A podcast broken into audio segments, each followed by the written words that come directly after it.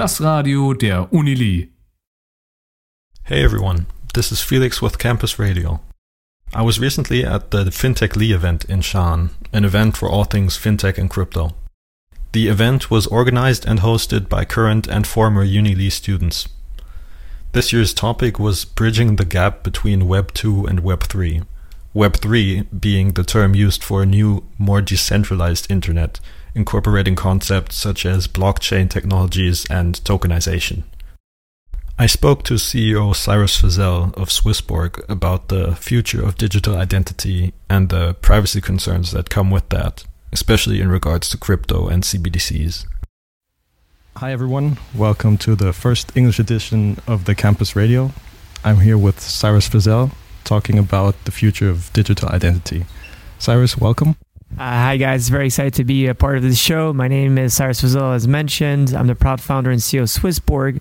In a few words, what is Swissborg? We're democratizing crypto wealth management uh, to making it fun, fair, and community centric. You could buy, sell cryptos through us, go into DeFi, and do a lot of really cool stuff. Uh, so super excited to talk about digital ID with you. Uh, let's get into it. Digital identity versus privacy concerns that come with that. So, what do you see when you talk about digital identity? Yeah, I think so. It's really a great uh, topic, and it's one that, uh, following the different generations, people are going to have probably different answers. Uh, what we do know is that we don't have yet the digital identity on on crypto. A lot has actually in the beginning tried to be anonymous, and people like this is the best way because essentially no one will be uh, essentially able to track us down. But then, if everyone is anonymous, there's a very high chance that people behave in a way that is not very cool. And you've seen what happened through DeFi in 2020, 21, 2022 people come farm tokens and then they just dump them, right? And there's a lot of pump and dumps what goes with anonymity. And and on the other side, what you've seen in the in the same span of time, the the increase of people willing to buy NFTs at a crazy prices to have a, quite an identity to it. So you you see really here very two different philosophies. Which one is like I want to be anonymous and do a lot of things on blockchain when no one's able to track me and make a lot of money whatsoever.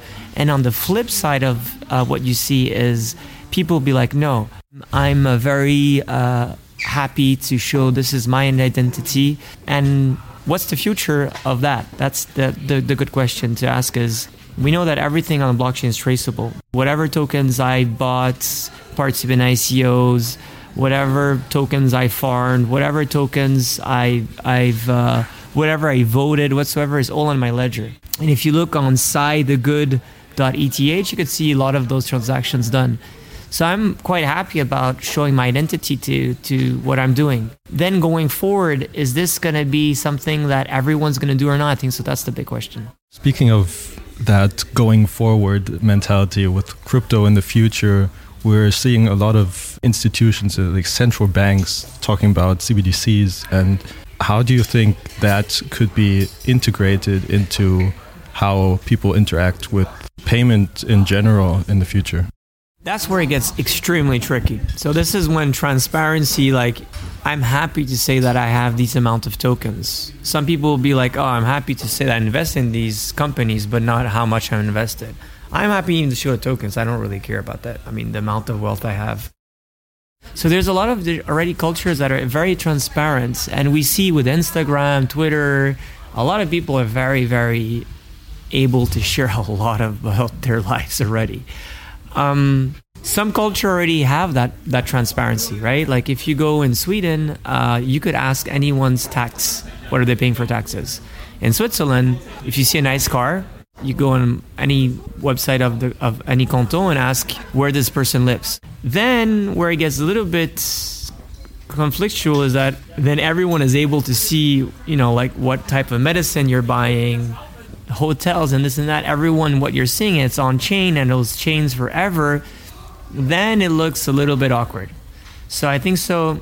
If you start consuming everything through CBDCs, which is a very high chance, we'll probably have like ways where you could hide some information and you'll be able to probably opt in for some information. I think so. That's probably the best. It's always the life is never black and white. I think so. There's always a combination, and there's already a lot of different you know protocols that are working on this, uh, such as Secret, Name, and other ones that are trying to see how you could anonymize a lot of this data.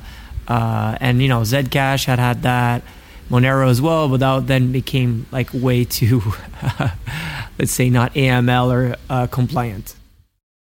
How do you see the combination between digital identity and privacy maybe in the next five years?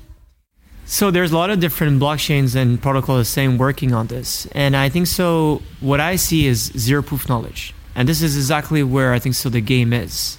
So if people don't know what zero proof knowledge is, it means that how can I prove that I'm someone without proving I'm someone?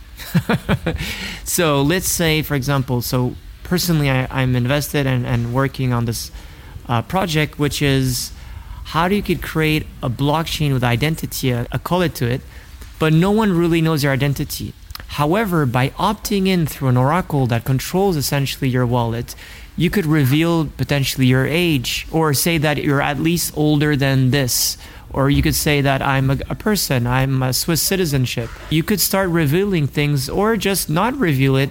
But then when you want to go into DeFi or want to go into a protocol, they might say like i'm going for uh, this defi protocol is only for women or this protocol is only for people living in switzerland or this protocol is only and based on essentially this oracle that essentially encrypts your old information you're still able to ver the, the protocol is still able to verify who you are without knowing who you are essentially.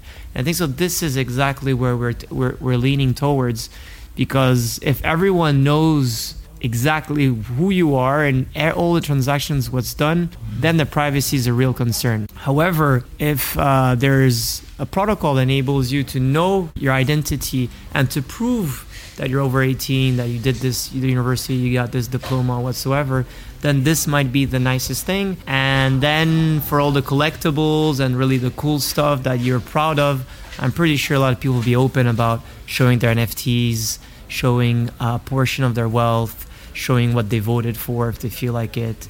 And I think so you will have this this way to opt in and opt out of different configurations. Yeah. Cyrus, thank you very much. Cool. Recorded? Yeah, I think so. okay, good. Das Radio der Unili.